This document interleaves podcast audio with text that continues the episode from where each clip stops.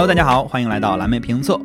本期我们来聊一个品牌优衣库。今年是优衣库进入中国大陆的二十周年，所以本身也是一个比较有意义的一个年份。然后，而且前段时间七十三岁的品牌创始人刘景正也重新登上了福布斯日本富豪榜的榜首。一个我们认为做衣服的能成为日本首富，而且应该是很多年都是他。本身也是很不容易的啊，而且优衣库本身也有很多的大家对它很多刻板印象或者认知，可能一千个人认知的优衣库是一千个优衣库，呃，有些人觉得它是一个快时尚品牌，有些人觉得它是一个廉价的服饰品牌，有些人觉得它是一个这个职场品牌啊，反正如此种种。但是优衣库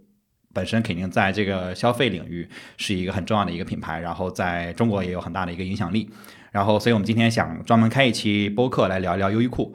呃，今天我们请到了两位嘉宾啊，分别是这个 Jamie 老师和佳媛老师。大家好，我是 Jamie。Hello，我是佳媛。佳媛老师是说上次录完 JR 那一期，是不是还涨粉来着？哦，对啊，那个网环 不是网网。佳媛老师一直在 一直在跟我抱怨。哦，红了是不是？哎，怎么天天都有涨粉呢？对网网黄居然那一小段藏的那么深，还被大家挖了出来，非常之意外，感觉迎来了第二春。哎呀，然后我们今天聊优衣库呢，其实本身也不太想说把它聊得特别复杂，我们更多还是想聊一下优衣库整个的这个发展历史，还有一些它的呃商业上的一些表现，然后包括一些它的一些其他一些亮点。所以我想请这个姜伟老师先给我们介绍一下优衣库本身的一个创业故事或者发展历史。嗯，首先第一家优衣库其实是一九八四年在广岛开设的，然后创始人刘景正是首次在日本引进了这种大卖场式的服装销售方式。当时的店名全名是 Unique Clothing Warehouse，然后缩写其实是我们现在比较熟知的这个优衣库。但是其中也出了一个乌龙，就是他们一九八八年在香港登记注册公司的时候，因为这个承办人的失误，把 C。填写成了 Q 作为商业登记的名称，所以就有了我们现在熟知的这个 Uniqlo 的样子。然后，但是虽然是个工作失误，但是刘景正也顺水推舟的把这一年所有的日本门店的名字都改成了 Uniqlo。对，比如说像台湾人可能啊不日本人好像会念成 Uniqlo，嗯，就是反而很有节奏感，是有那种韵律的感觉，点亮了这个这个 logo。嗯。然后，一九九一年的时候，刘景正将他父亲原来的公司，因为他爸爸原来是做西服的，然后把他原来的公司，呃，母公司更名为了 Fast Retailing，就是我们现在知道的这个迅销集团。然后到一九九四年，优衣库在日本就拥拥有了超过一百家的店铺。然后到九十年代后期，其实是呃优衣库快速发展的一个时期吧，就是它开始生产自有品牌的服装了。原来还是以这种进口的其他品牌的服装做大卖场的这种形式销售，但是这个开始生产自有品牌的服装之后，一方面把成本下降了，然后也给处于当时经济衰退的日本提供了一种高质量但是低价格的服装来选择。然后它进军海外市进军海外市场时间其实比我们想象的要晚一点，嗯，因为它是二零零一年的九月才首次在海外开设店铺，当时进军的第一个是英国的市场，嗯。嗯，然后到二零一九年，优衣库在全球的二十四个国家已经拥有了超过两千家的店铺了。所以，嗯，我觉得优衣库其实快速发展的这个时期是特别有意思的。它基本上是九三年到二零一三年，我们会常常说这个时间是日本。失去的二十年，因为赶上了经济的泡沫 泡沫嘛，然后国际经济增长是断崖式的下跌，尤其是在九五年之后，嗯，日本社会的老龄化有加剧，而且像一些非正式的雇佣者，就比如说一些临时工啊，也增多了，国民的购买能力其实是开始下降的，在这个时期，而且八十年代其实大家还是处于一个追求进口和名牌的一个。时间段，嗯，但是这个时候呢，呃，九十年代之后呢，日本的消费者就反而转而开始青睐这种平价简洁的产品，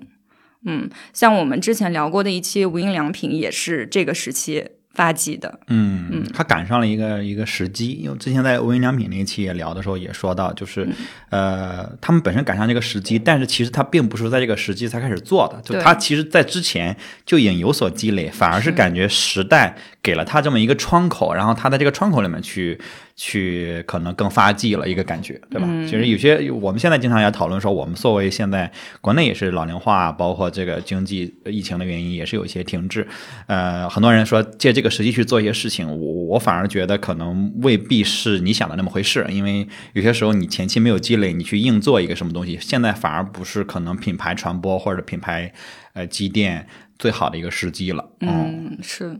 哎，对，其实我觉得这个跟我们现在国内的有一些情况也是会有一点像，就是现在其实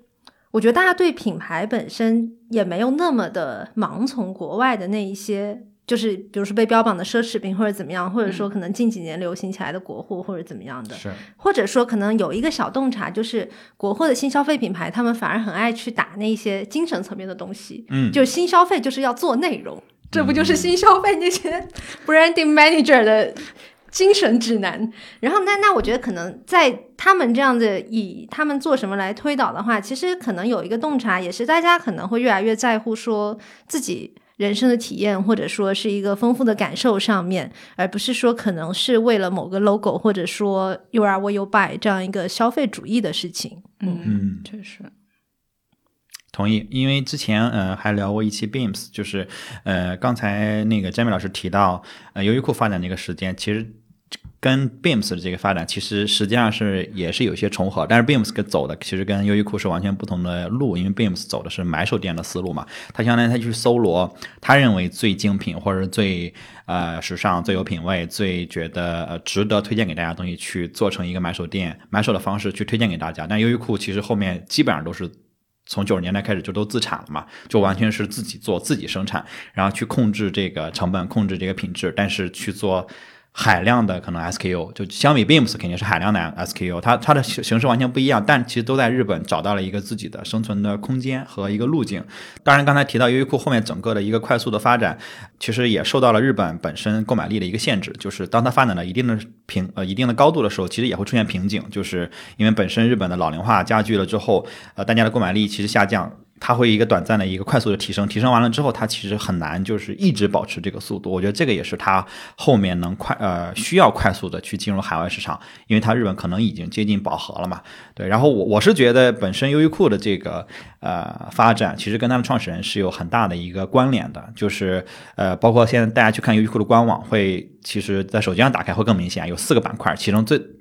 第四个板块就是创始人刘景正，就他会把。创始人放成官网四大模块之一，也足以见得刘景正这个人对优衣库的一个影响力啊。对，就是你打开阿里的官网都不会有马云的这个大的板块吧？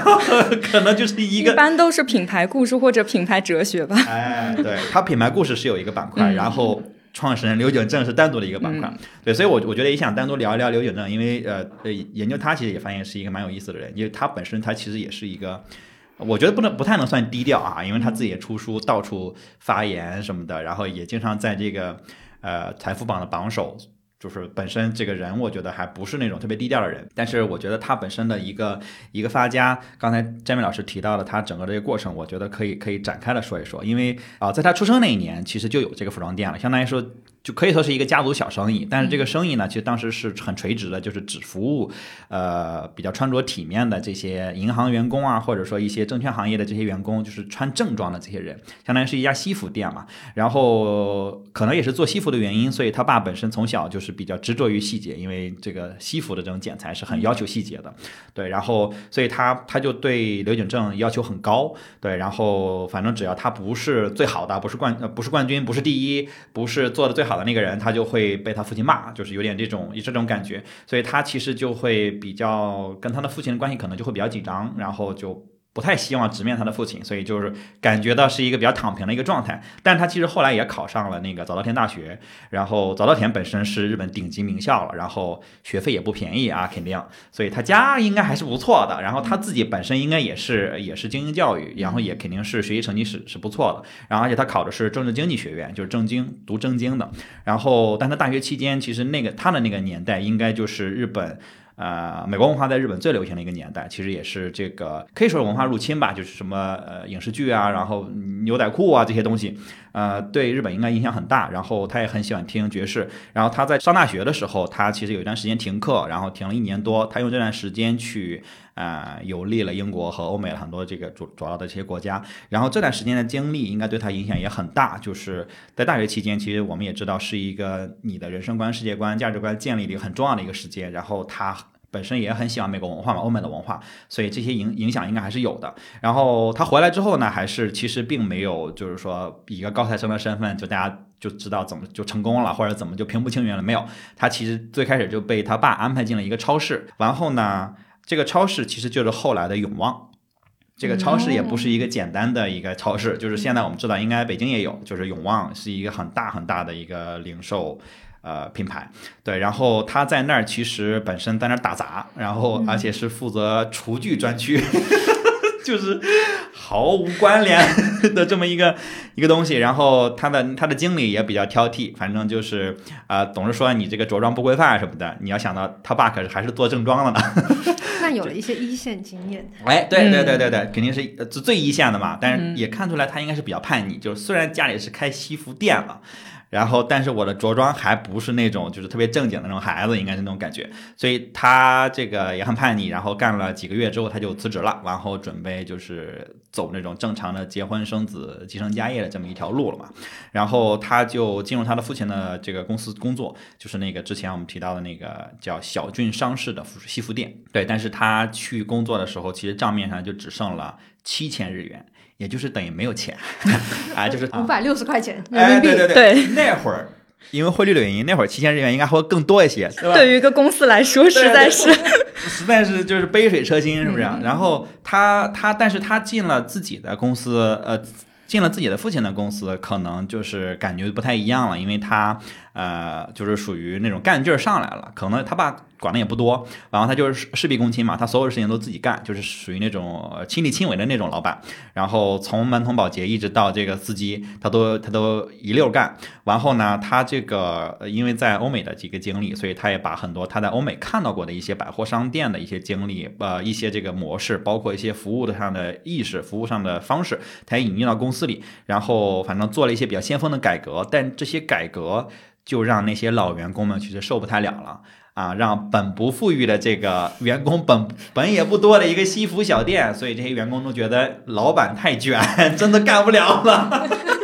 雪上加霜。对，所以就是我本来挣的也不多，老板觉得整天的卷，而且老板还不下班，然后反正就是就是连日本人都受不了了，完了就接连接连就大家对接连大家就都不干了嘛，然后最后好像是这个团队就剩了他和另外一个人，就是老板就只剩了一个人。啊，但是很快他就用两年的时间就把这个局面给扭转了，就是整个的销售额从原来的账面只剩七千日元，变成了年利润到了七百万日元。七百万日元在七十年代应该就是非常夸张的一个数字啊！要知道是七十年代，而且这还是这个日本比较鼎盛的快速发展的这么一个时期。对，然后呃，而且他当时也是把这个西装店其实做了一些一些改变，也不只是做西装了，他开始去卖一些美国进口的一些休闲服装。其实就是因为美国的文化比较流行嘛，大家想去穿美国人穿的东西，那些这个呃刚才说的牛仔裤啊那些东西，包括一些学院派的一些衣服。嗯，对，然后因为受美国大学的影响很大，就是。尤其是常常常青藤那个风格，对对，常青藤风格，对对对。然后现在你去看一些这个日本的古着店，其实常青藤的很多的服饰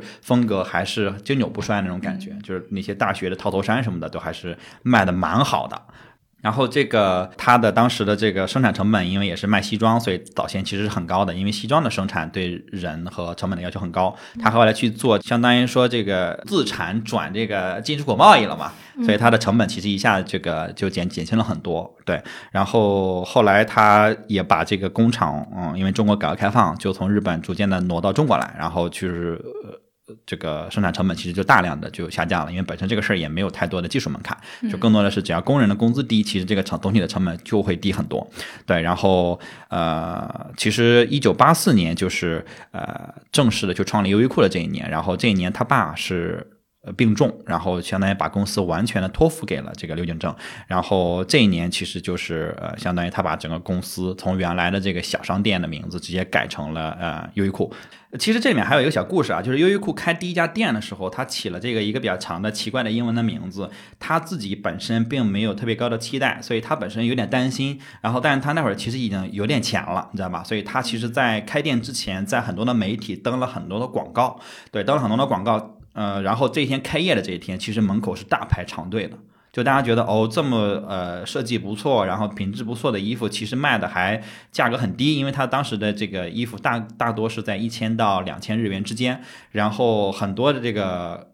顾客就跟这么多年没买过衣服一样，在那疯狂的买入，就是疯狂的卷入这些衣服，然后把货架几乎都给搬走了。对，然后这个很多媒体因为这个店铺的这种火爆，也赶过来去去这个呃去采访他什么的。然后，但是他其实也就没有提过销售火爆这个事情啊，完全就在说这个我的购物环境可能没有大家想象那么好，因为可能人太多了，我接受没有办法承担那么多人，所以他其实还一直呃在那道歉。而这个其实会让很多日本人对他。有一个很好的初印象，就相当于说路转粉那个感觉就来了。就虽然我卖的很好，但是我不会说卖的好，因为卖的好只会招来嫉妒。但是我会说我这个其实，哎呀，是不是这个店铺小啦，还是这个服务不够好什么的，反而给大家觉得哦，这个好像还不错。所以第一波的口碑其实基本上就相当于打响。对，而且他当时因为这个也是像欧美那样说，完全几乎是自助的去购买衣服，就不是说像日本那种服务，一个人。贴身跟着你啊，因为那样服务成本也很高，所以它的人力成本也很低。但是给日本人反而带来一些新鲜的购物感受，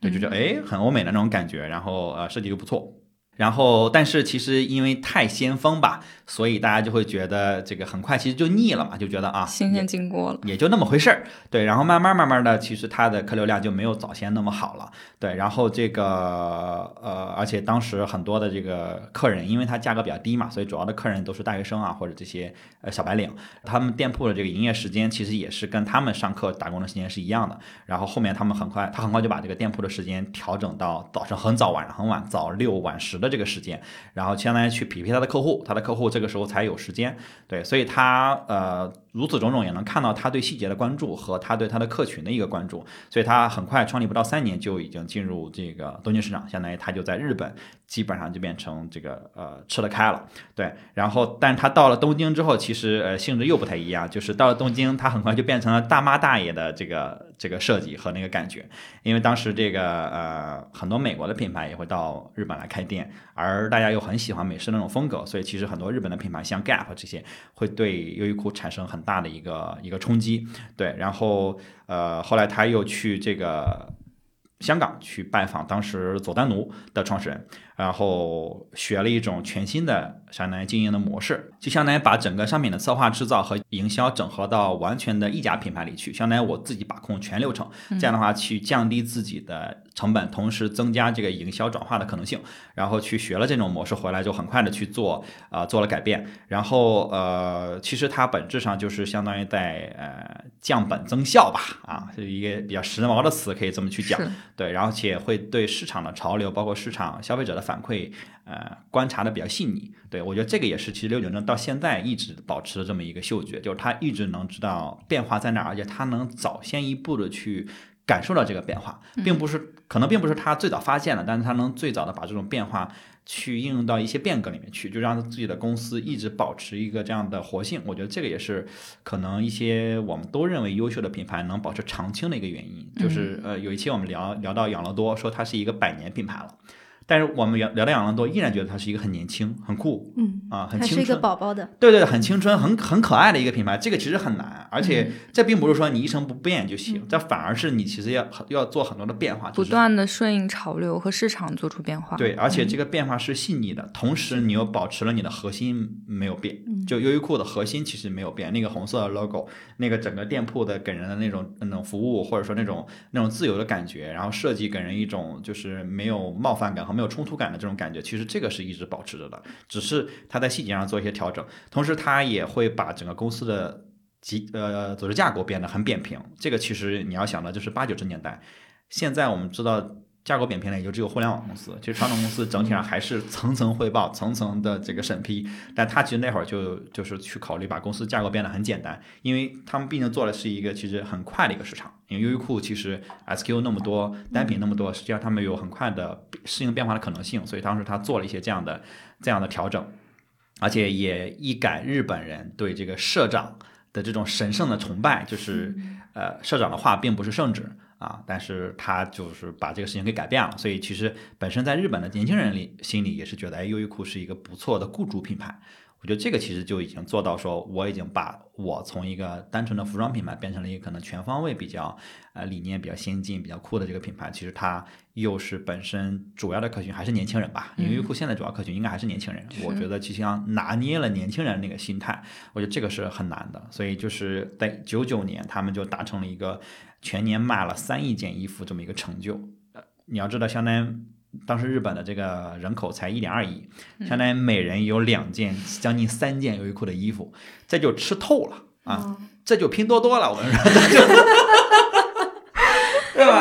吧？那每年三亿件衣服绕地球就好几圈了，这就 这这就非常非常难，相当于无限复购，可以说是。我觉得一个品牌做到这个程度，呃，就就很难去去去说他做了哪些事情了，应该是全方面的做的这个这个成功。但是啊，刚才詹美老师也说到，他呃零一年开始发展国外呃海外市场嘛，他接第一家店开在海外。刚才我们还聊为什么开在这个伦敦啊？可能就跟他大学的时候去了趟英国有很大的关联啊，就是心心念念我一定要拿下这个市场，然后很快就开了很多家店在伦敦，然后一败涂地，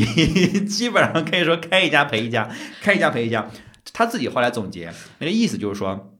我们是一个在英国完全没有知名度的品牌，我们的店铺都很逼仄。呃，很小，很呃，很很很很很平庸，完全没有呃带来不一样的感觉的这种东西，所以他失败了。同时，他还提到说，他当时在日在在英国选的这个管理团队，选的英国的社长有很大的问题，因为他本身认为，如如果我进入一个海外市场，我应该请当地人 native 来管理 native 团队，他觉得这样可能文化上不会有隔阂。但是英国其实大家知道。这个还是比较传统的啊，他当时还请了一个大百货公司，我忘记了哈罗多还是哪家大百货公司的一个高层来管，他觉得这个人应该没问题吧？但他们其实是比较传统的，就完全不是扁平的，完全就是社长就是圣旨，还是那一套东西，就比日本人可能还还要等级森严一点，同时做事情又很慢，所以很多他的在日本的店铺推行的那些呃那些管理方式，包括对员工的一些培训，完全没有在店面上体现，所以整个店面的陈设包括服务是。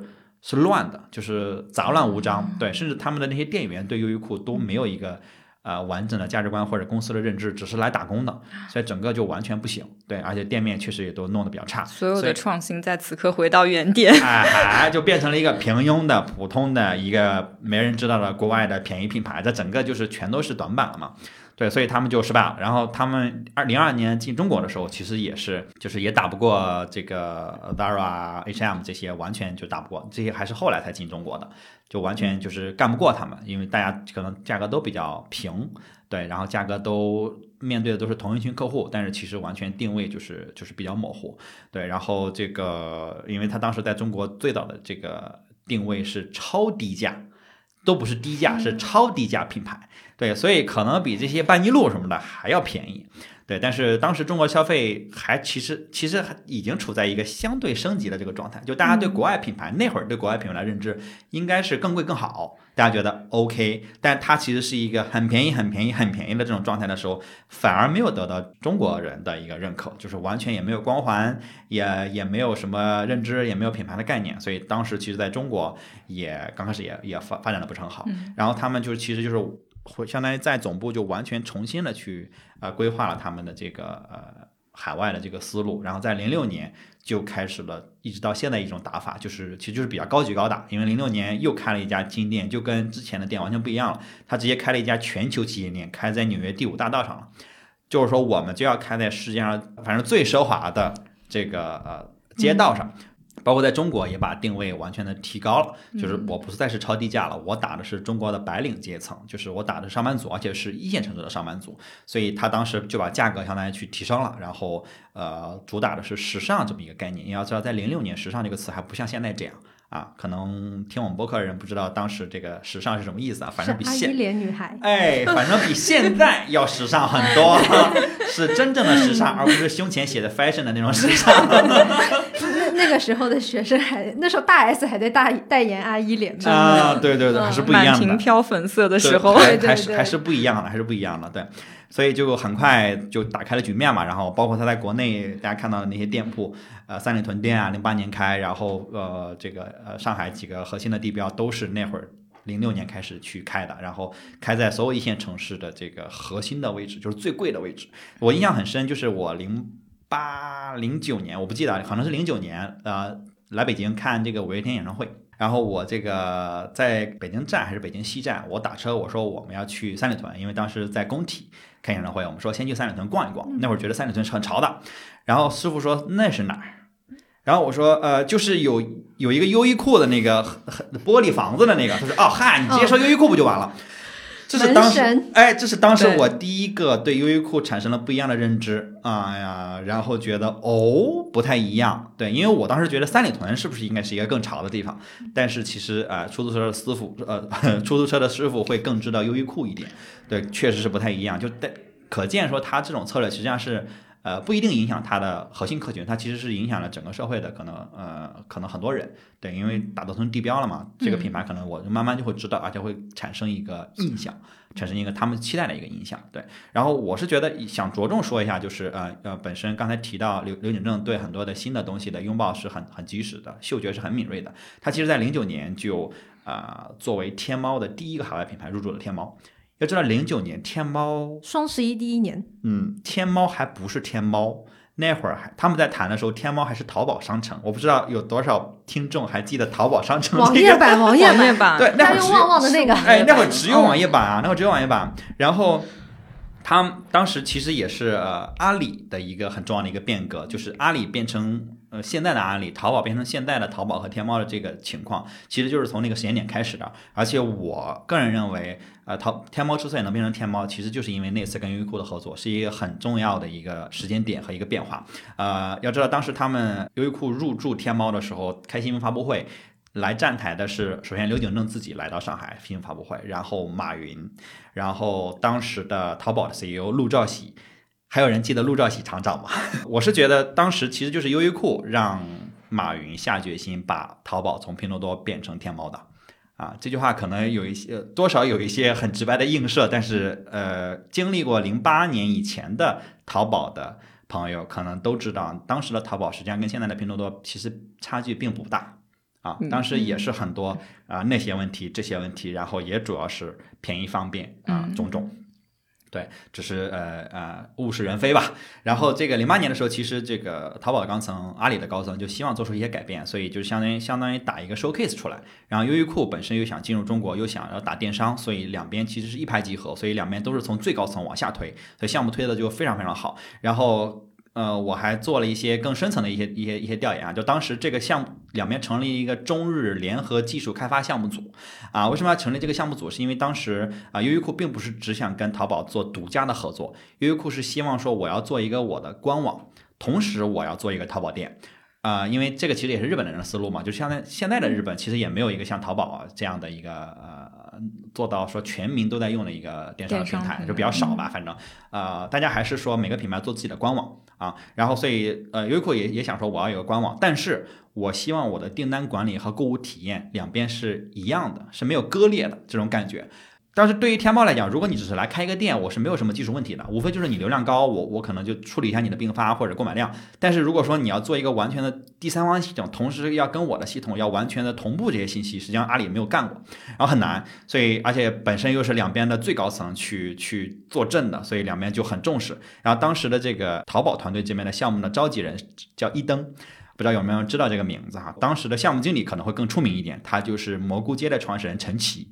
就是这个项目里面基本上就是用了阿里最强的干将，然后优衣库那边派来的中国区的电商负责人是优衣库本身就是刘景正自己的智囊团之一啊、叫松山。提到优衣库说为什么要做，就是让淘宝来做这个事情，实际上也是一个呃日企一贯的做事的风格，其实就是把这个专业的事情交给专业的人去做，而不是说我自己就全趟了，就是我自己不会再去做一个轮子。这个其实跟很多国内的企业，尤其创业企业思路不太一样啊，大企业也是思路不太一样。就国内好像就是我们做一个什么东西，我就得完全的 in house 来呃来自营的去做啊，我的我甚至我的 IM、我的聊天系统、我的什么网盘，我甚至都自己开发，我的这个邮箱系统我都要自己开发，我绝对不会去用第三方的。呃，种种原因我不会去用，但是其实日企。和大多欧美的企业其实都希望把专业的事情呃外包出去去做，因为这样的话才能提高人效。就是我自己不用去养跟我的核心业务无关的人，对吧？因为我明明是一个这个服装品牌，我干嘛去养一个技术团队？因为这跟我的主营业务毫无关联。对，这个这个又又又又映射了很多品牌啊，我一我自己一直。没关系，没说出来，哎，没说不点名，对，但是其实呃，重复造轮子是对整个社会资源的一种浪费。说回来，就是这个项目其实呃，虽然两边都是明星团队，但是实际上啊，种种原因就是呃，技术上的隔阂，包括理念上的隔阂，包括本身这个事情其实比较难，所以两边的团队在这个推进的过程中一度就停滞，一度就是真的做不下去了，就是很多问题根本就解决不了。对，但是每一次都会出现出现转机，就是因为刘景正本人他有很强的敏感度，他认为这件事情是对的，他认为中国的未来的市场一定是电商，而且一定会电商的销售会远远大过线下，而且他也认为优衣库在全球的线上的销售一定会大于线下，所以这个是他一直一次一次的就出面说，即使我们停了，我也会有信念再重新注入给这个团队。最终，他们把优衣库的这个店搞上，搞到这个天猫上去，然后也运营的很顺畅。对，而且也打了一个非常好的 showcase。而且本身呃，这个天猫的高层，就是参与这个项目的高层，后来对优衣库评价非常的高。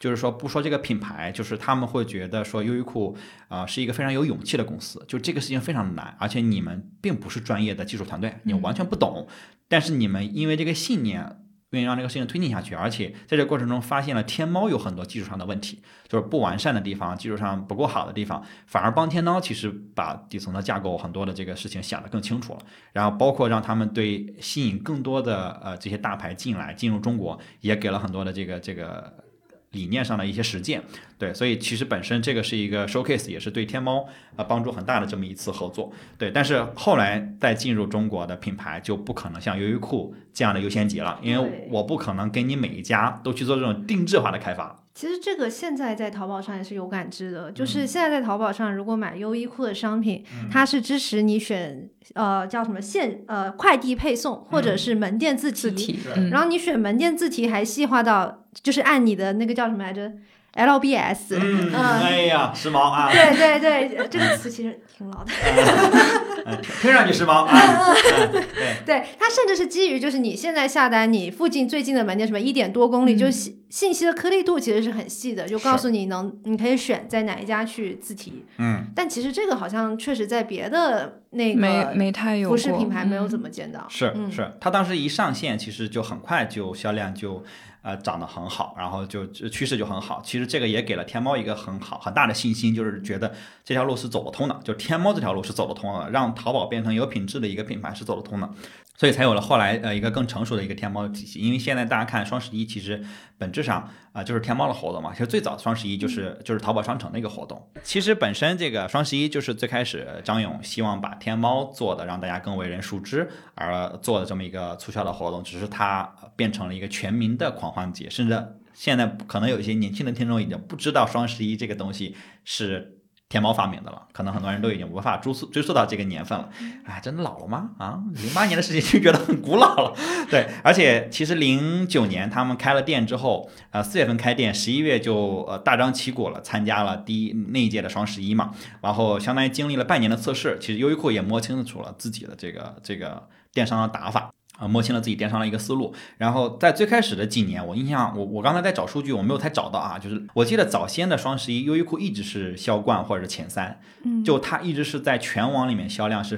就是基本上就是 top，对，然后但是后面几年，就是一六一七年之后的几年，其实的销冠我们看到每年基本上都是淘系网红店，嗯，就是那些我。我真的叫不出名字来的店啊，就是我也从来没有在那些店买。话到嘴边，但是 对，我也我也就不点名，就是我也，但是我真的真的不明白那些淘系网红店大家去买东西的心态是什么，我我真的不不明白但我觉得是淘宝或者说天猫本身是有服装的心智，就是它有这种非标品的心智，是。所以感觉我念高中那那个时候也是刚双十一，可能刚开始没几年，但是身边同学就会开始安利说什么背靠背那个卡帕，现在卡帕已经很、哦，好像时代眼泪了，对。哇，这个词上有一层灰啊，对，时代眼高中的泪。时候，就会说卡帕五折，嗯就那那时候的心智是很直接，不像你现在简直要算傻了。是是是是，嗯。对，那时候也没有所有女生，然后那时候就是五折。嗯然后，但是就有印象，就是说，嗯，在双十一当天，你去淘宝买服饰用品嗯是五折的，然后并且是品牌服饰用品。嗯，然后早先呃优衣库应该也是每年只会在双十一那天有折扣，全对对，年其他以前时候都没有双十一只有一天。对，而且很多品牌是只有那一天有活动，对对对对，不会是说日常呃永远每个月都有一个满两百减二十，每个月都有，每个月都有，每个月可能只有三四天没有这个活动。对，现在就是一年四季在大促。对对对对对，所以现在双十一其实呃，我自己也觉得越来越没有意思了嘛，就是那个那个算法弄那么复杂，其实呃让你去买很多东西，实际上我觉得其实可能会更消费主义了一些，就其实没有那么那么纯粹了。早年间真的，我印象中我第一个买的双十一的东西是一双阿迪的鞋吧。真的五折啊！就是说，他平时六七百块钱啊，我一下便宜了两三百。对于对于一个大学生来讲，这就一下省出来小一个月生活费，好吗？对，所以当时是真的觉得，呃，要算，要要提前的去攒，你知道吗？就攒说，哦，我要买这个，我要买那个，然后到时候去抢，这感觉现在其实都没太有这个感觉了，也可能是因为老了吧。哎，但是有一个数据是这样，就是去年，就从二一年，然后优衣库又重新回到了 top。就是很 top 的这个，其实我觉得也能看到说大家呃大家的一个消费习惯或者心态上的一个变化，就是呃包括可能也是优衣库自己也也是有影响，就是呃淘系的这些网红店，其实在这个销售的排行榜里面就往下掉的比较明显。对，嗯，因为我刚才提到那些，其实可能还不算是品牌店，其实它都是博主的名字。就是那些呃那些网红博主或者或者网红本红的名字的店，反正到现在就是到二二年的十月份，优衣库在国内已经有九百多家店了。啊、然后香港、台湾、澳门也都有店。我印象最深的那个其实是前段时间去澳门，就是大三巴有一个有一个很大的哦，是店又是地标是的，哦，那嗯真的是地标，地标而且那个地标很重要，因为我是八月份去的，巨热。你的大三巴附近是没有任何的阴凉的，唯一的乘凉的地方，你只能选择优衣库，你知道吗？然后你进去你就发现，要不买点儿，啊，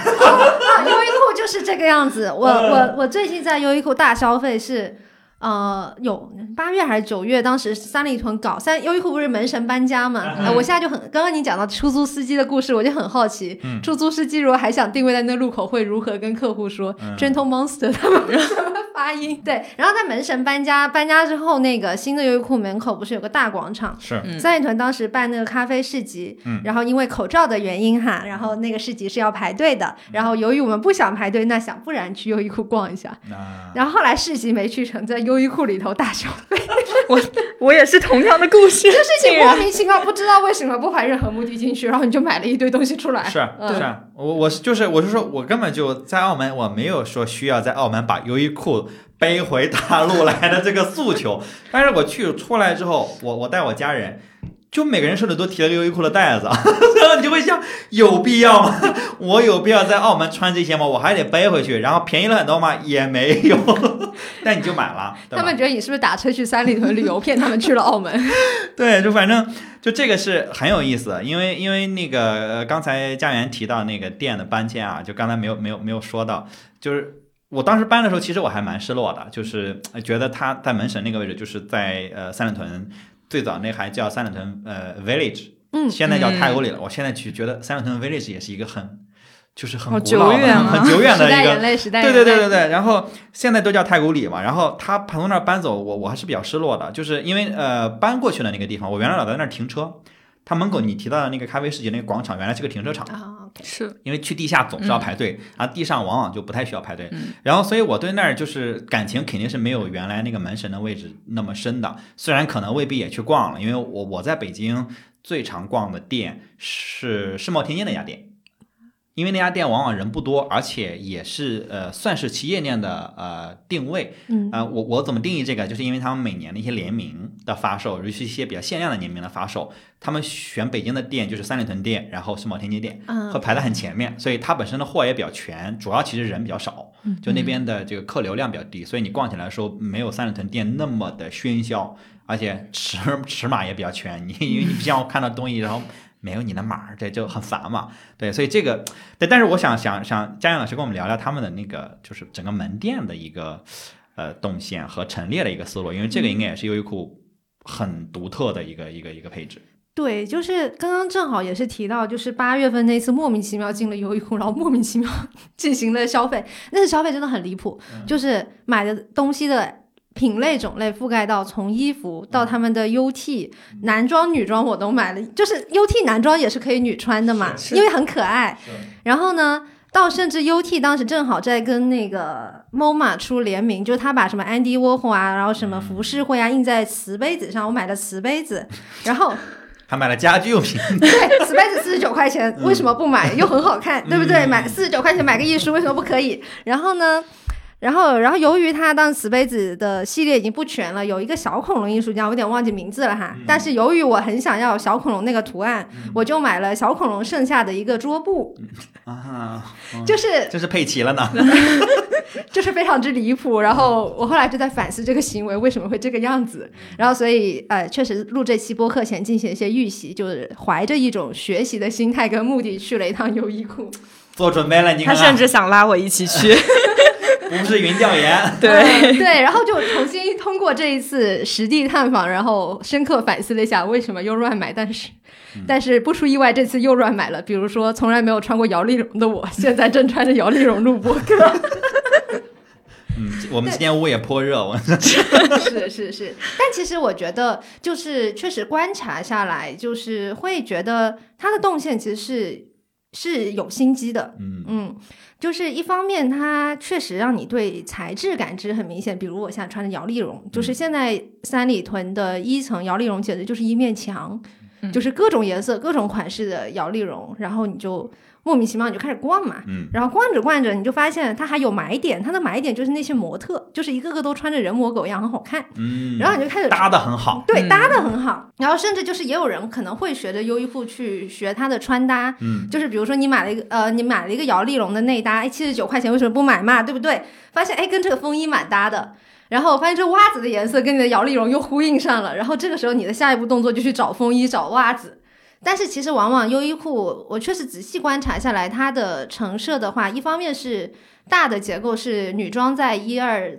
层，对，嗯然后男装在三层，包括它试衣间其实还蛮仔细的哦，就是三层是男装，就只有男生能进去试，即便二层女生在排队，女生也不能在三层试衣服。我觉得这个小心思，其实你仔细想是蛮仔细的，嗯。然后那那这是大框架，然后其次就是你顺着逛的话，那它是跟材质有关的，可能你先逛了摇粒绒系列，然后你可能再上去就到你的 Heat Tech 系列，然后或者说你的毛衣系列，然后但是呢，你肯定始终会记得你在一层看见了一件很好看的大衣，所以你就顺理成章的到二楼开始找大衣。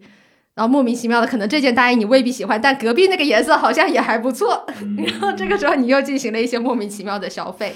嗯，但但其实我觉得它就是在一个比较严谨的逻辑，一个是让你可能选你喜欢的材质下面的款式，然后再再有一些穿搭这种刺激，让让你进行一些周边的，本来你可能不需要，但是结果你今天买了的消费，嗯或者说你看着哎。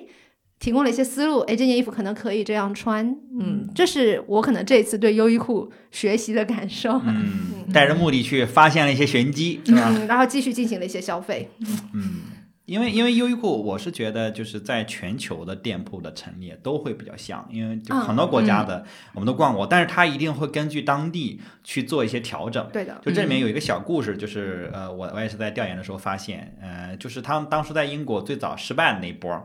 他们在英国呃夏天主要陈列的。呃，跟日本的很像，就是因为日本夏天非常非常热，所以他们会卖一些这个很速干的、透气的、翻领的那种呃 T 恤或者衬衣，然后他们在英国的店铺、伦敦的店铺就大面积的摆放了这些东西。英国人根本不需要这些东西啊，他们很潮湿，夏天没有那么冷，而且还老下雨，我根本不需要这些东西。所以说进来的英国客人会觉得更莫名其妙，就是哇，你完全不懂我，好吗？就那种感觉，对。嗯但是我去我去澳门的那家店，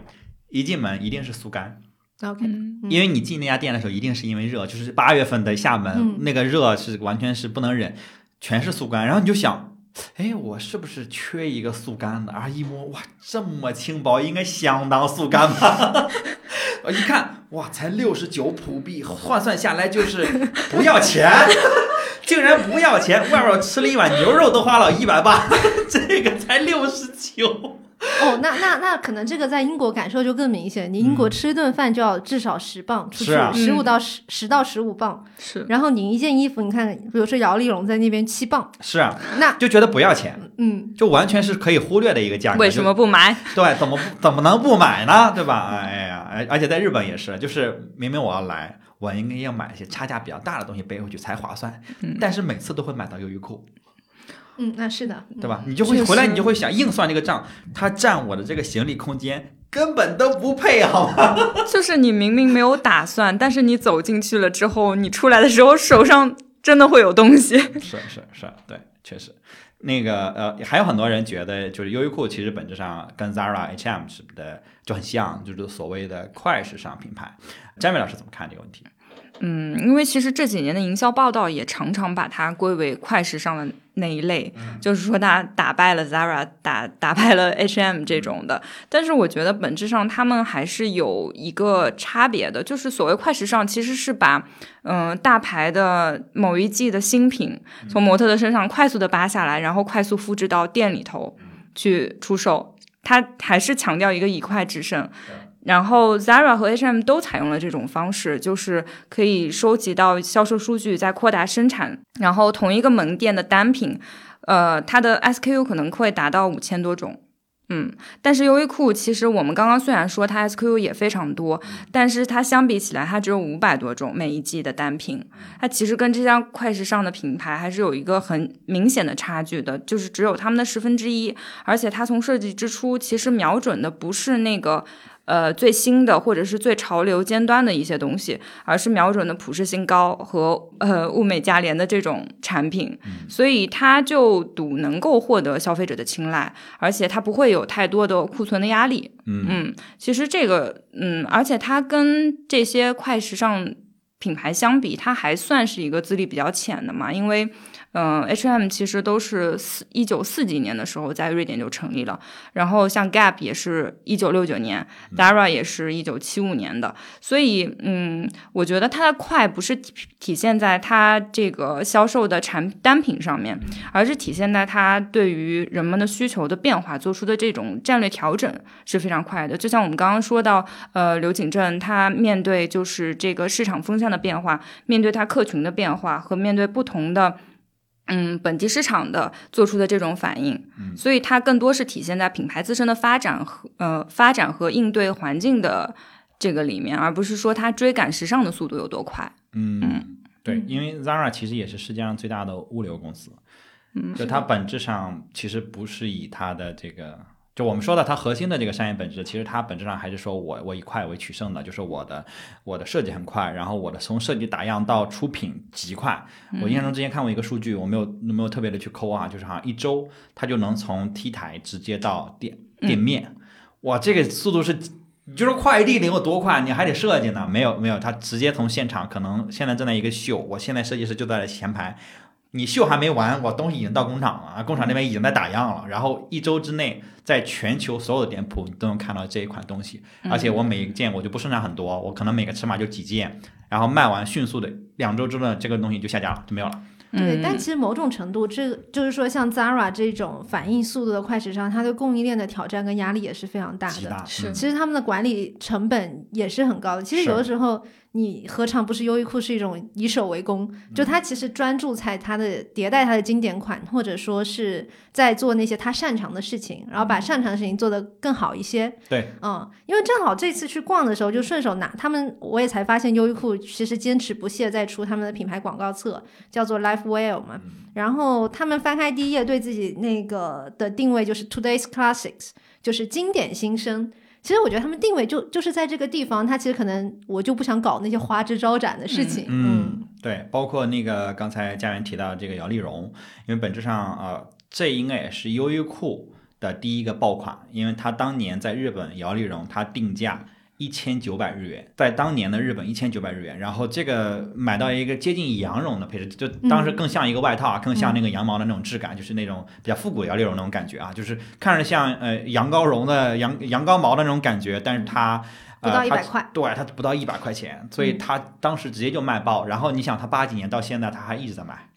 它只是可能换一换颜色，然后呃生产一些不同类型。但是我坚持摇粒绒，甚至很多人认为摇粒绒是优衣库发明的，哦，对我我也有这个误解。但确实实不是是啊，它是巴巴塔塔哥尼亚巴塔，它是巴塔哥尼亚发嗯明的，而且是巴塔哥尼亚发明了之后。呃，把它免费的开源了出去，就是嗯我不独占，我不去生产专呃申请一个专利，对，然后我开源出去，然后优衣库把它发扬光大了，就是把它做的更接地气了。因为一件巴塔的摇粒绒的外套，现在应该他他们旗舰店应该卖到一千五吧，一千五甚至两千，然后你去呃海淘或者去看美国卖的价格，也要将近一千呃一千多，对，大概两百刀这样的一个水平。然后但是优衣库其实只要两百块钱。嗯，人民币是的啊，只只要就能买到，所以它其实把这个事情普及了。然后巴塔也是从呃一个北欧的品牌叫 Helly Hansen 那边得到了一个灵感，因为他们的水手在出海的时候。呃，穿这种类似材质的这种衣服，然后呢，会发现它能在潮湿的环境下抵御寒冷，这个是其实本质摇粒绒本身的它的功能性的一个卖点。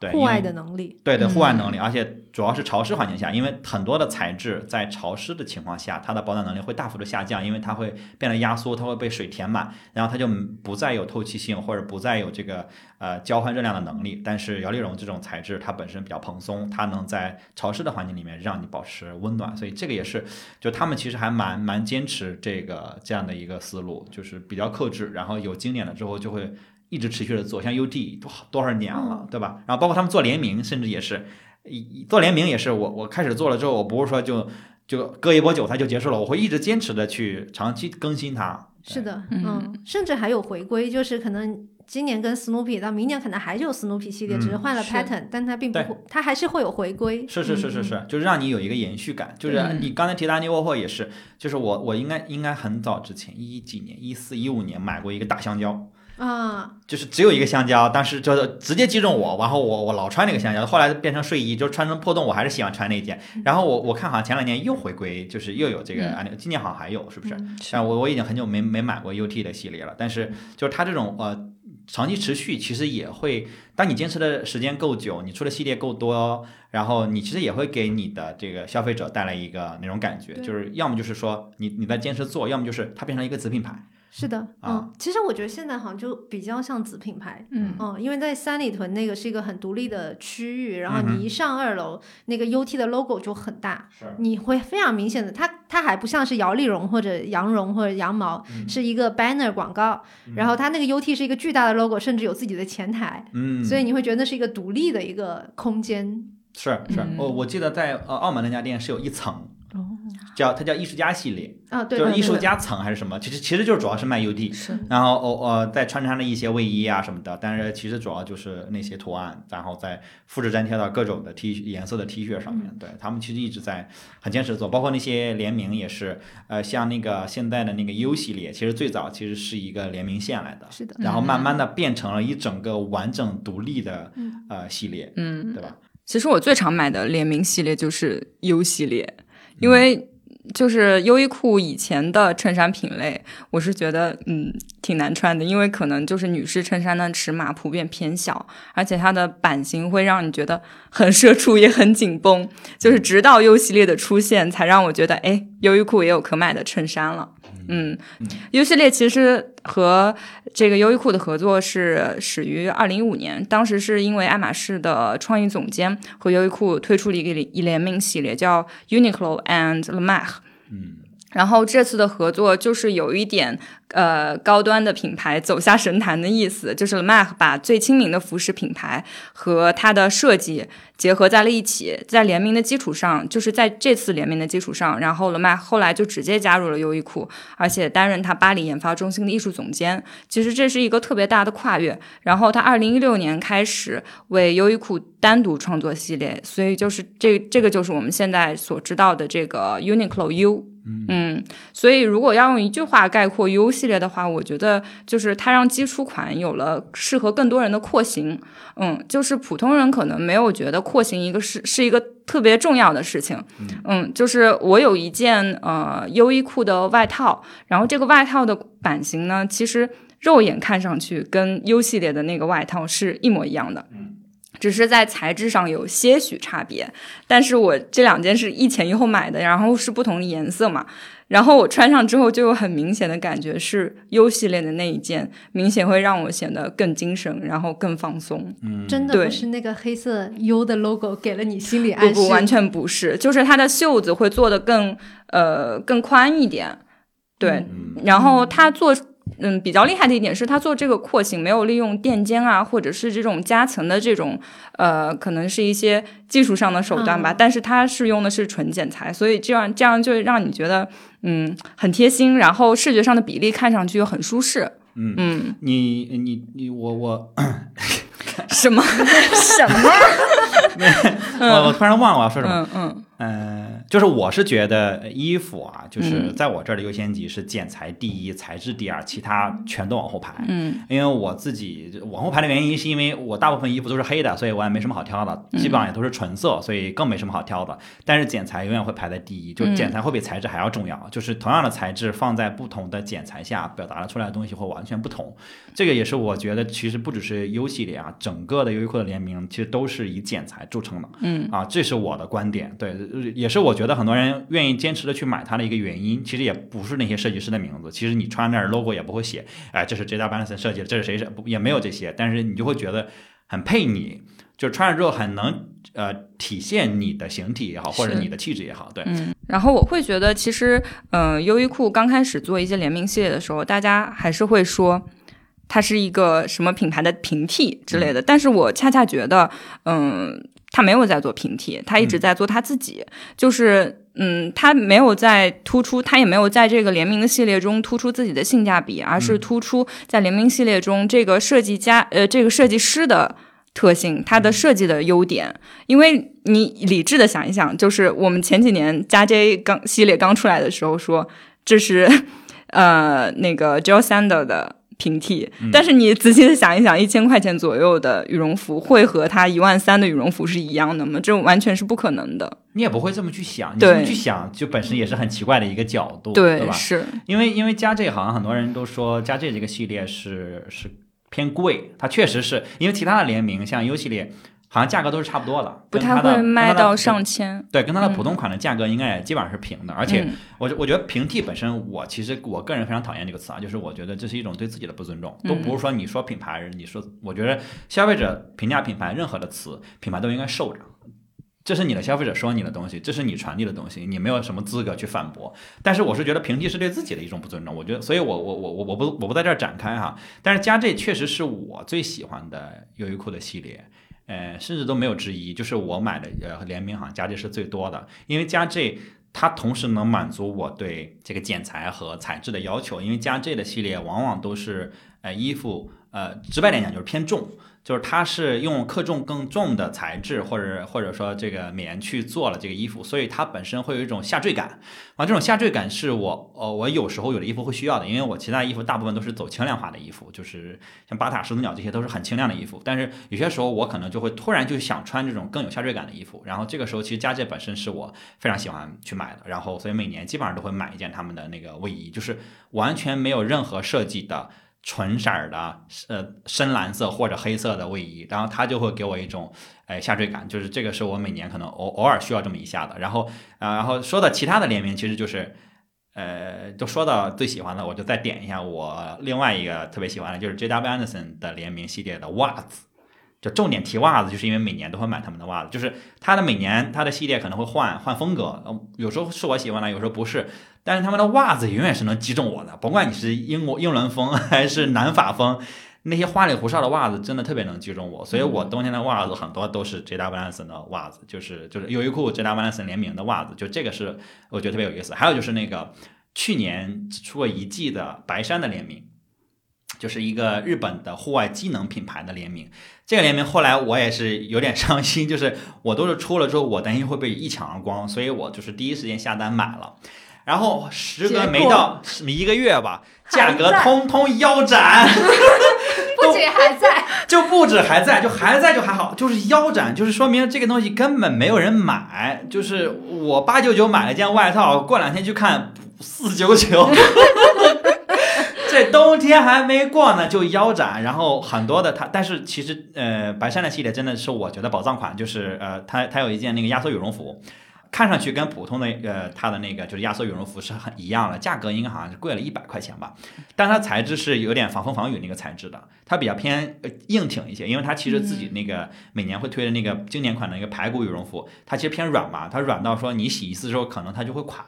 因为它那个呃表面是很薄的涤纶，它是为了给你一种轻盈感，但那个白山呢反而是给你一个厚重感，因为它是比较机能的风，就是比较军事风那种感觉，所以它很挺，以至于它不管怎么洗它都很挺。所以那种排骨羽绒服本身它其实就主要是内搭嘛，然后它很挺在里面，就是非常的舒适，它也不会说有那种有那种就是羽绒都跑到了一边啊，或者说整个面料洗着洗着感觉变薄了，或者变得没有质感了，磨损感它没有。所以那个其实是我我蛮喜欢的一个系列，呃，我几乎所有单品都买了，而且而且就是它还蛮耐穿耐洗的，因为这就说到优衣库有一些有一些衣服大部分都是洗坏的，它它很难穿坏，对。然后对，这是我比较喜欢的三个联名的系列，对。但是佳燕老师好像对这个加 J 的系列哈尤其有感触啊。啊，那个那个，我觉得主要是就是我我好像在二零二零年之前，个人是从来不穿羽绒服的。在北京对不穿羽绒服，对对，来自南方人的倔强，哦，就是我作证。相当倔强。对，最冷的时候可能会偷偷的套上优优衣库的羽绒小小内搭，就是它有个小背心，啊，坎肩对对对对，坎肩，然后那个就藏在大衣里头嘛。但是就是羽绒服就是不时尚嘛。嗯当然，虽然我也不是做时尚的，但我觉得后来反思了一下哈，我觉得可能大家不喜欢羽绒服有个点就是很不喜欢那个米其林轮胎的感觉。嗯嗯，嗯，然后呢，为什么我会我买？我现在是这两年一直在穿那个加 J 的有一件那个羽绒服，然后它是有点斗篷的型的。嗯当时为什么会买这件？也是二零二零年那一年加这就是狂排队，嗯一抢而空，然后甚至朋友圈出现了什么朋友抢到一件都要晒朋友圈那种程度，然后让我不得不关注它，就在看哎它到底卖了啥，然后。自己甚至有了一种心理，就看看网上还剩下啥，抢到就是赚到。然后当时就是，哎，这羽绒服确实还蛮好看的，因为它没有米其林轮胎那个缝线，嗯。然后呢又是一个偏斗篷那种形状，然后所以它确实其实单纯从好看的角度，它我觉得它是一件还是好看的羽绒服的。嗯。然后又不到一，好像不一千左右或者不到一千，然后就买了，然后就从此就开始穿了，因为羽绒服确实是穿上就脱不下去的一个东西。嗯，就像秋裤一样，对，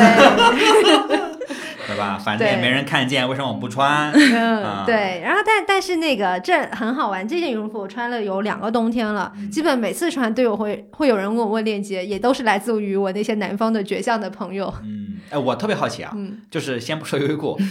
在你没有这件衣服之前，你冬天上半身怎么穿才能保证在北京就是活下去呢？大衣和硬大衣啊。硬撑，呃，大 大衣和硬靠大衣和硬撑羊毛的。大衣，因为其实你在北京，你在户外的场景并没有很多，就是你要么是进地铁，要么打车，其实也就是小区到门口的那一小段路，嗯撑一下也还可以。啊，嗯。呃硬撑吧，反正对然后呢，如果实在是啊太冷，那偷偷藏一件优衣库的那个小坎肩。保护一下核心的温度 我在不穿羽绒服之前，甚至不穿秋裤啊。啊。我也我秋裤是，甚至我在福以前小时候在福州那种湿冷之地，也是拒绝穿秋裤。那你现在穿秋裤那？优衣库的秋裤我可以。哎呀，你看 Q 的多自然！天哪！你现在，那你什么时候开始穿秋裤的呢？就是发现了优衣库的 Heattech 系列，啊，显得像个托儿。真的，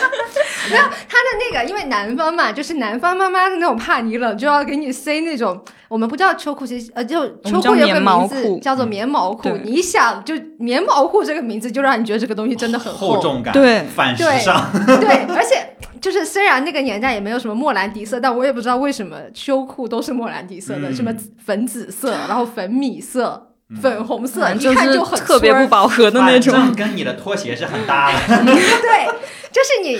反正就是自己在家穿都觉得有羞耻感。嗯，对对。对，然后但是有还有个点啊，就是我觉得呃。女生肯定不想显得腿粗嘛，是然后或者说可能在我成长。因为近几年，我觉得阔腿裤又成为一个相对流行，或直筒裤是流行，但以前的窄脚裤跟紧身裤是流行的。然后你就恨不得要买最小号的那个紧身裤，对。然后因为这样你才能觉得，嗯，好像显得自己腿没有那么粗。我很时尚，我是大城市的时尚人士。然后那个时候，你的你的紧身牛仔裤已经没有一条秋裤的空间了。那是嗯连腿的空间可能都未必有。但是优衣库那个 Heat 那个秋裤，它其实就是最薄的那款，不是因为它有分那个暖度的嘛，就是你要是更暖和一点，它是其实是 extra，还有对对对，它是厚一点点的。ultra，还有。对对对对对对对对对。然后最薄那个其实是有已经有保暖能力了，或者说对。对于我这种抗寒人士来讲已经是 OK 了。嗯，然后那个其实它更像一个皮肤衣，其实它很贴嘛，然后它也就只有黑白两色，然后整体反正也不是那种棉毛裤那种臃肿的感觉，所以你就觉得哎，呃，就是时尚人士也可以拥有。而且它是滑链儿的，所以它也很轻易的能把你的紧身裤给撸上去。对对对对对对不会说穿上了紧身裤之后，发现秋裤已经到了膝盖以上，哎，这哎这个点是的，是的，是的，是？的，是的，变。成一条自行车裤。哎，这点还真的质量很好啊！我嗯好像那那那买的那两三条，虽然替换着穿，但是也有伴随我。秋裤比羽绒服历史长一点，秋裤可能有两三三年，你的秋裤是比刚才那件加质的羽绒服更早买早一点点，嗯早一点点嗯。但是你是只买了那个最薄的款。对，我是这样，我我也我当然我也是黑带，我每年会买啊，因为我比较费衣服，就是我我我我运动量比较大，我比较尤其是裤子特别费，就穿穿它就垮掉了。就随着洗，随着穿就垮掉了，随着被腿毛就拽 就拽，你知道吧？慢慢慢它就垮掉了。但是我会上衣，我永远会买那个最薄的款，嗯，因为因为上衣本身你可以叠穿很多层嘛，所以上衣其实对内搭的要求其实并不高，嗯但腿往往你就只有一条秋裤加一个裤子。嗯而且我我我偶尔会骑车或者骑自行车或者骑摩托车嗯，它对腿部的保暖能力还是有要求的。那这个时候我的腿上要么就不穿，要么我就只买那个 Ultra，就是最最厚的。它它是它是逐渐的出的，最开始好像也只有厚和薄两款，嗯然后后面那个出了更厚啊，最厚。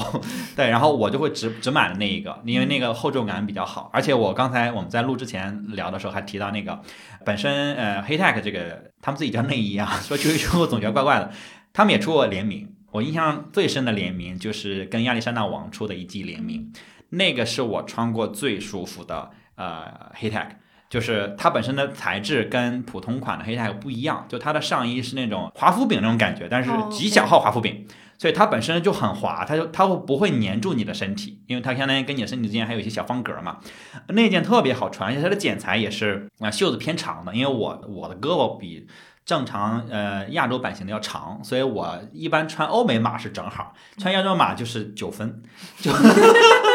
对，所以呢，它就会特别的舒服。它本身应该也是更欧美剪裁一点，然后它的那个你们可以搜搜那个呃呃那个网的那那那一件，包括它的裤子也是，它有两个腰。就两两缝了两层腰，当然本身上为了时尚，它是为了放它亚历山大王的 logo，像那个大家可以脑补 Calvin Klein 那个 内裤的那个 logo，哎，有一个大 logo，但是它让那个腰部的那个宽度变加大了之后，它的腰部的压力变得小了很多，所以我特别喜欢穿。但是当时非常可惜，上衣和裤子只各买了两件，而且当时很有意思，就他那个裤子他只出了呃那个厚版，就我说王大人懂我。就上衣是薄款，裤子是厚款啊。然后我印象特别深，我说我这就是我的需求好吗？各来两件。对，但是现在上衣还 OK，因为我上衣穿的比较少，因为上衣就是你里面可以穿 T 恤什么的，嗯，但是裤子只有那一条嘛，所以裤子就已经起球，已经就是保暖性开始呃大幅度的下滑了。然后前两天我在闲鱼上看，发现两倍价在卖，我又买了一套，因为我觉得可能就没有了。但特别舒服个理财产品啊，对，两倍价，我的天呐，就是还而且真的有人买，然后那个人说说真的是都是穿的舒服的人还回来会找他买，所以他当时说说囤这个囤对了，我说那你囤多囤别的囤对了吗？他说你就别提了，要不然能在这儿开闲鱼吗？就大部分因为他会回归嘛，就是像那个我说那个什么加这的那些呃那些卫衣，他每年都会回归，会做细微的变化，但是外人是看不出来的。嗯，是的，对，然后所以这些如果是你是黄牛，我觉得我劝你慎重，这种，呃，除非你确定它就是唯一的一季的这种这种产品，对，这个真的是蛮有意思的。而且我是觉得，就是说到面料这个，呃，我是觉得优衣库本身对面料还是蛮执着的。刚才说到摇粒绒，后来现在他们主打的这个黑 tech，包括其实我们没有太聊，但是他们每年对这个呃所谓的轻羽绒，他们有自己的执着，就这个好像是今年的主打。是我们已经说完绍兴组合了啊，对对对对对，反正就是我们没有太提它，但是他们对面料是有这种啊功能性的，对，包括尤其还我还要提一下，因为虽然现在是冬天，但是搞不好我们这期节目会火到夏天，呃，也是今年我才第一次买啊，呃，可能也是这两年才出的新材质，他们叫呃，之前他们有一个 Airism，嗯，就是 Airism 的，我不知道具体怎么读哈，就是一个夏天的透气快干的这么一个面料，但是我的体感一直没有那么好，今年他们跟费德勒一起推了这一款叫 Dry X，就是类似于。极速干或者极度干的这么一个材质，然后我这就是我在澳门买的那件，因为我当时去澳门，我我忘记带睡衣了啊，所以我就说我买一件呃当家居服穿，然后我就买了他们那个内衣，然后挑了最轻薄的 Dry X 系列，然后是完全没有棉的含量，然后我拆的时候我都惊呆了，因为它那个好像不让试，它就是塑封的嘛，然后到酒店我打开我就惊呆了，巨轻无比，然后巨薄巨透，就是我买的是黑色，你知道吗？都能看到我的肉就剧透，但是特别的清凉，这真的是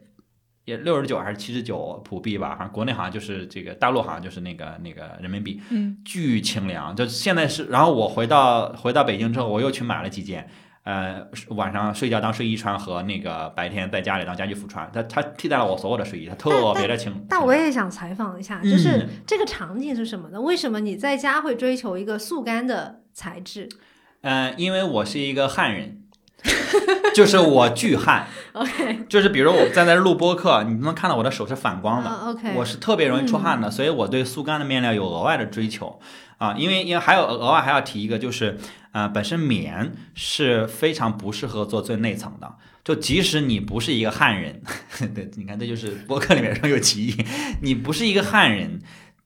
你还是会出汗的嘛？其实这也本身也是 Heatech 的工作原理，就是它把你的汗液吸收，把你的水分排出去，把你的热量反射回去，类似于这样的一个原理。这是一个功能面料，它跟这个日本的一个东丽这家公司一起研发的。然后，之所以不推荐你最内层穿棉，是因为棉本身吸汗能力极强，但它排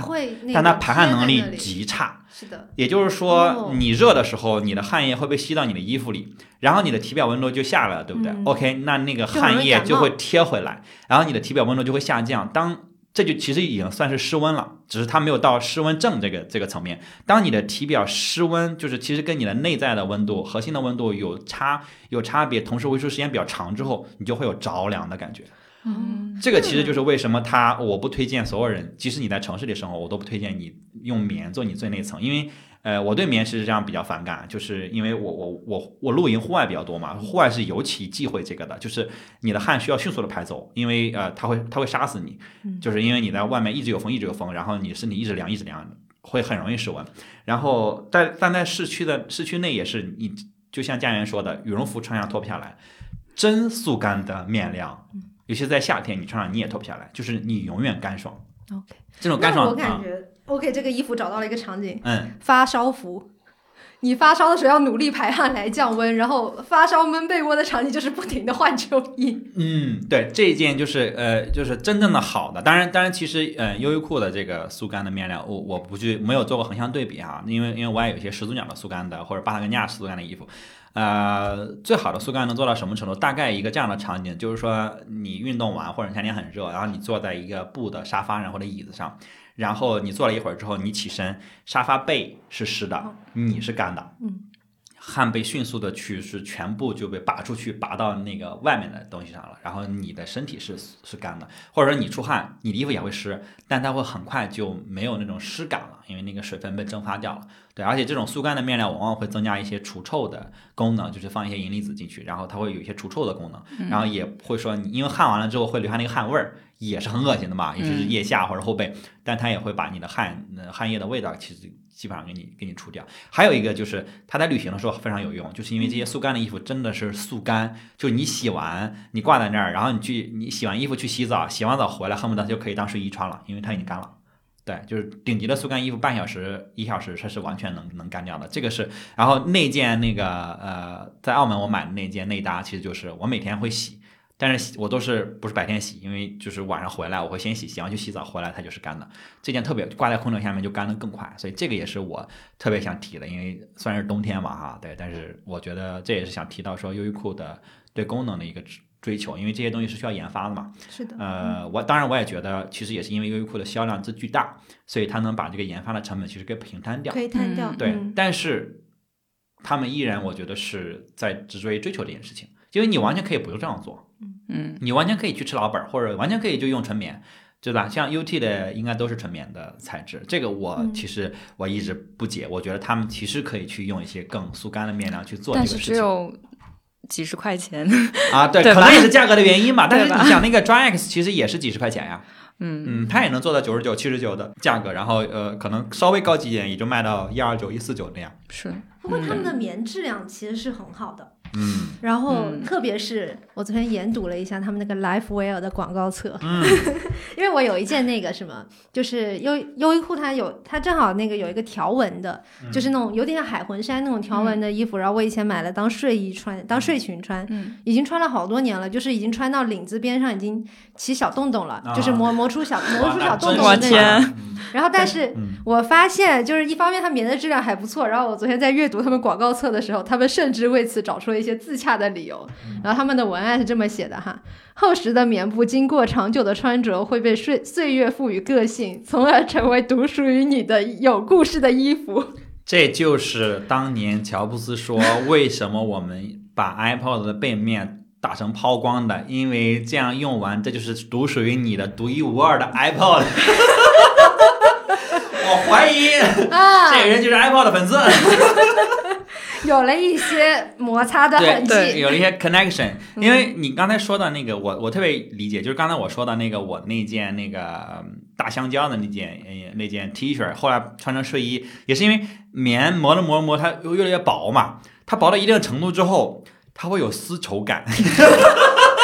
你确定不是包浆吗？真的它就是包浆到了一定的范围之后，它就变成了它就很轻薄，然后仅代表你个人意见啊，现在有点离谱了。它就很轻柔，你知道吧？当然，我还是坚持我的观点，就是尽量不要买纯棉的最内层啊，尤其是冬天，就是确实夏天其实还好，你无非就是湿了之后，你明天就就必须得换掉了嘛，或者说你就勤洗，因为棉其实洗大概大概率也是洗坏的。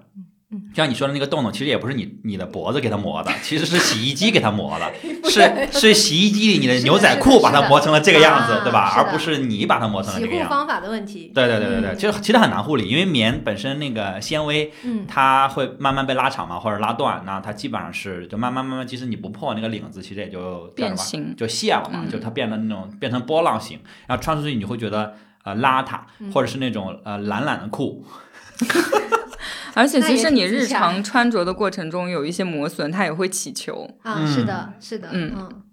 对黑 tag 其实就起球。啊，嗯呃会会有一些它那个裤子，尤其你穿一些紧的裤子是时候，或者在膝盖、屁股那个位置，还有腰它还是会起球。是的一旦起球，它的保暖性确实会下降。即使你把那个球除掉，所以这也是为什么我每年会买一件。嗯这样的话，我就相当于说我今年的跟去年的就混着穿，但是到明年我去年那件可能就得扔掉了啊，因为它明显的在有一些位置，尤其是我。对呃骑车的话，膝盖的诉求是非常高的，明显感觉到膝盖变冷了，那这件衣服其实就废了。嗯，对，而且黑 tag 其实也不便宜，九十九块钱最薄的那个，最薄那九十九嗯，但是当我买最贵的时候，可能就二九九、三九九，嗯它就是的，是对的，是的，而且它现在其实也把黑 tag 放注入了各种衣服的灵魂里面。是的，，它有独特的自己的黑 tag 标嘛。嗯，然后其实对，就比如说我现在在穿的这件摇粒绒，就我买的时候其实没有意识到这是也是 heat tag 一部分。嗯然后在我剪标的时候发现，哎，三个标其中一个标是 heat tag。嗯，对，它就有点把它变成 Gore-Tex 那种感觉，就是你看到对黑 tag，你就知道它是保暖的呃一个一个黑科技那种是的，感觉。黑科技。对，嗯搞不好会不会授权给别家去生产也不好说啊，嗯还是他们可能应该会财大气粗的就做独家。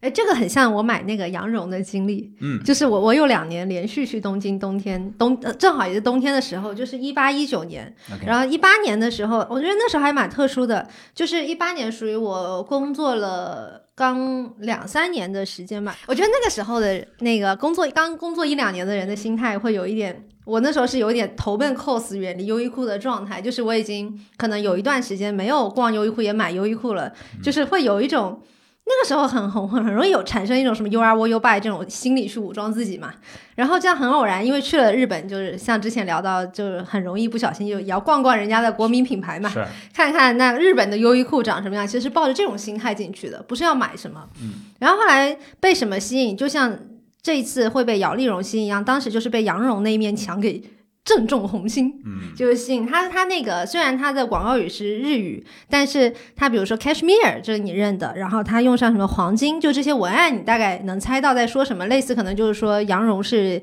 呃羊毛里的黄金材质。嗯，然后但你从小肯定也是被家里人有过洗脑，就是羊绒肯定比羊毛好很多，且舒服很多，嗯对。然后还发现还不贵，就只要三百块钱。然后那时候就哇，真的是各种颜色，爸爸妈妈各种颜色拿一件，爸爸妈妈拿一件的那种程度在采购。然后到了第二年，二零一九年再去日本东京的时候，就直奔主题，就是甚至是卡在最后一天购物，已经是非常匆忙的在那个涩谷大型采购买临行要离开日本前一天大型采购，就九点半冲进优衣库，然后狂拿，就直奔羊绒狂拿，然后迅速结账结结账出来。但其实我觉得好像就是羊绒这个产品或这个品类，我在他那边的消费经历，其实重新让我认识了优衣库，或者说让让我对优衣库其实又有了一个品牌认知，就是说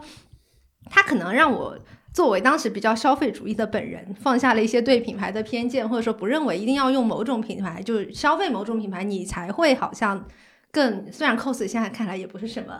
多厉害的牌子哈，但是 H&M 呢，旗下的，啊但是它确实，呃，就是就是可能你不会说有对某种品牌的偏见，你反而会去更倾向于去投奔一些你能负担得起的舒适，或者说你这个不仅是负担得起，甚至是你觉得物超所值的那种舒适。然后这可能某种程度也让我觉得，好像自己成长了一点以后，哎，又又跟上了这个品牌，它一优衣库这个品牌本身一直在成长的地方。嗯，是，而且我们现在其实不太会用品牌或者说某一类的衣服去武装自己，嗯我们会觉得可能我们自己心里想要的真正的需求才是更重要的。而且我们刚才聊了这么久，会会发现大家买的买来买去还是。类似的款式，或者说类似的面料的这样一种衣服，我觉得也没有一个嗯、快时尚的品牌会像优衣库这个样子，就强调衣服的功能性，是或者它它的它的有一些款式的出现是为了让你买更少的衣服，但是让这个衣服陪伴你更久。嗯嗯，这个是很特别的，也和它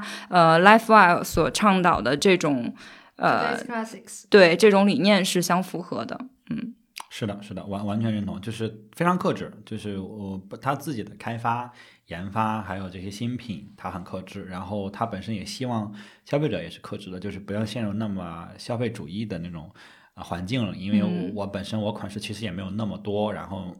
如果你喜欢，你就一直一直买，就就可以很舒服，就而且也不会觉得就不时尚了，或者说就。呃，就看上去很很奇怪或者是什么的，它就会一直比较耐看或者比较耐穿这种感觉啊、嗯这个是嗯其实还蛮难得的，我觉得，就是对它就是本质上这个其实是比较反营销的吧，有一点那个感觉，就是它不是那种我要一直给你新东西，因为我自己在看很多的品牌在表达自己的时候，呃，甚至会一直强调说我要做很多的创新。